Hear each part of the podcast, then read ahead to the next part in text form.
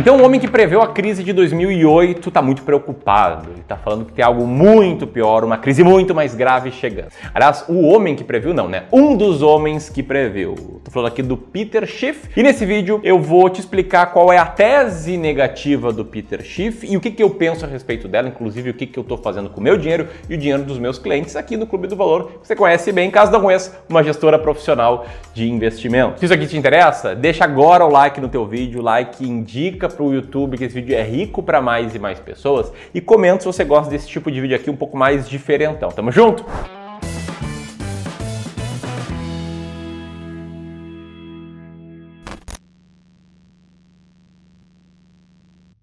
Primeira coisa que eu quero falar aqui é sobre quem é Peter Schiff, que talvez para você seja um nome novo. É, Peter Schiff, nada mais, nada menos, é o CEO da corretora de valores Euro Pacific Capital. E além disso, ele também é autor de dois livros, um livro chamado Como uma economia cresce e por que ela tem um crash, porque ela despenca, e também The Real Crash ou a quebra verdadeira. Assim, traduções livres aqui da minha parte, beleza? E o fato é que o Peter Schiff é um cara bem polêmico, defensor ferrenho de investimento em ouro, prata e outras commodities. Além disso, ele é um ferrenho crítico do Bitcoin, tanto pelo uso de reserva de valor quanto por um ativo especulativo em si. E cara, inclusive, recentemente, ele comprou uma briga com seu próprio filho por causa disso. Ele tweetou algo mais ou menos assim: "Olha, ano passado as pessoas compravam Bitcoin especulando que investidores iriam comprar como um hedge para inflação, mas nesse ano os investidores estão se preocupando de fato sobre a inflação e estão comprando ouro e prata em vez de Bitcoin. E aí o filho dele, o Spencer Schiff, comentou algo mais ou menos assim: Pai, porra, você não pode unilateralmente declarar que algo tem valor zero. É como se tivesse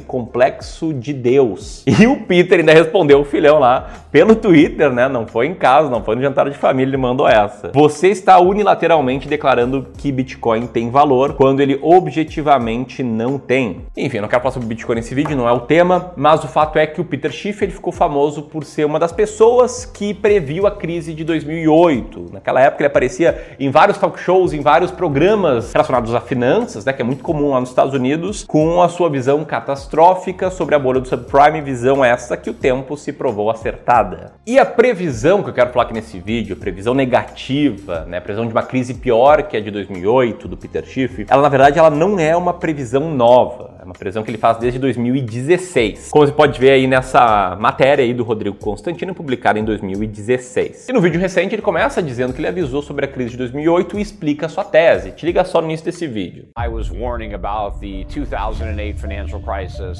before it happened, which was the... Como é que ele começa, né? Eu estava avisando sobre a crise de 2008 antes dela acontecer, e foi o caso, ela aconteceu mesmo. E é por isso que agora tô alertando sobre uma crise que vai ser muito pior. Enfim, eu não vou dar play aqui nesse vídeo dele, o vídeo está em inglês, eu vou trazer os meus comentários, a minha leitura, né? primeiro explicando o que, que o Peter Schiff falou no vídeo e depois aí sim colocar o meu ponto de vista, as minhas observações como gestor profissional de investimento. Para ele, o Federal Reserve, assim como a política monetária e a política fiscal do governo norte-americano, estão ajudando a conduzir uma estrutura imprudente, uma estrutura baseada na emissão de dívida pública e impressão de dólares para quitar essa própria dívida pública. Em abril de 2020, ele tweetou isso aí. As dívidas nacionais acabaram de passar de 24 trilhões de dólares, elas subiram 4 trilhões desde que Trump tomou posse. Trump vai adicionar mais dívidas em 4 anos do que Bush em 8 e se reeleito ele vai causar mais dívidas em 8 anos do que o Bush e Obama juntos em 16 anos. Ao invés de drenar o pântano, ele está drenando o país. Então aqui deixa eu te explicar que o governo ele tem basicamente duas formas, simplificando, né, de pagar suas despesas. Primeiro, cobrando impostos, né, tributando a população, as empresas e tendo dinheiro para isso. E o segundo, pegando dinheiro emprestado para que ele tenha dinheiro para fazer esses pagamentos e esse dinheiro emprestado é via emissão de dívida pública. Assim como quando uma pessoa contrai uma dívida, ela não está gerando dinheiro do nada, ela está só postergando o pagamento para o futuro. É isso que o governo faz ao gerar dívida pública. E Então, ele acaba postergando um aumento de taxação. Afinal, os impostos são a forma com que o governo tem de financiar, se financiar, assim como você aí tem o seu salário, a distribuição de lucros como forma principal de renda. Só que o fato é que nos últimos anos, e principalmente com a pandemia, a dívida pública disparou, não só nos Estados Unidos, como no mundo inteiro. E recentemente, com o aumento da própria inflação também nos Estados Unidos e das taxas de juros, ficou mais difícil de emitir dívida pública, porque a taxa de juros, para ser atrativa para os investidores, elas estão mais altas e também já foi emitida muita dívida, né? Mais de 30 trilhões de dólares. Segundo Peter Schiff, pagar essas dívidas é algo impossível. E aí a solução encontrada pelo Banco Central seria ele pagar essa dívida gerando novas moedas, né? imprimindo dinheiro, né? quase que no sentido literal da parada e usando esse dinheiro para pagar a dívida. Segundo Peter Schiff, parece que ninguém vê isso como um problema, inclusive ele fala que as pessoas chamam isso de teoria monetária moderna, só que, segundo ele, isso vai gerar uma inflação muito grande, vai acabar como um grande desastre. A inflação, é óbvio, ela não é algo bom quando desenfreada, ela não estimula o progresso, ela não ajuda no crescimento. Segundo o Schiff, a pandemia ela acelerou o processo inflacionário porque as pessoas elas não pararam de consumir, apenas mudaram o padrão de consumo. Elas pararam de consumir passagens aéreas, hotéis, por exemplo, para gastar mais itens na Amazon. E a gente mesmo viu isso aqui no Brasil e tá vendo isso. Na verdade, o início da previsão do Peter Schiff de um aumento de inflação nos Estados Unidos está acontecendo. A inflação nos Estados Unidos está mais alta do que o normal, embora não esteja algo descontrolado. Mas dito isso, tá? Essa é a tese do Peter Schiff e segundo ele, atenção, segundo ele, vamos botar a palavra na minha boca. O jeito de investir frente a cenário é o seguinte: não é comprar dólar, tá? Esse é um spoiler que eu quero dar, mas sim investir em petróleo, ouro, prata, outras commodities e mercados emergentes.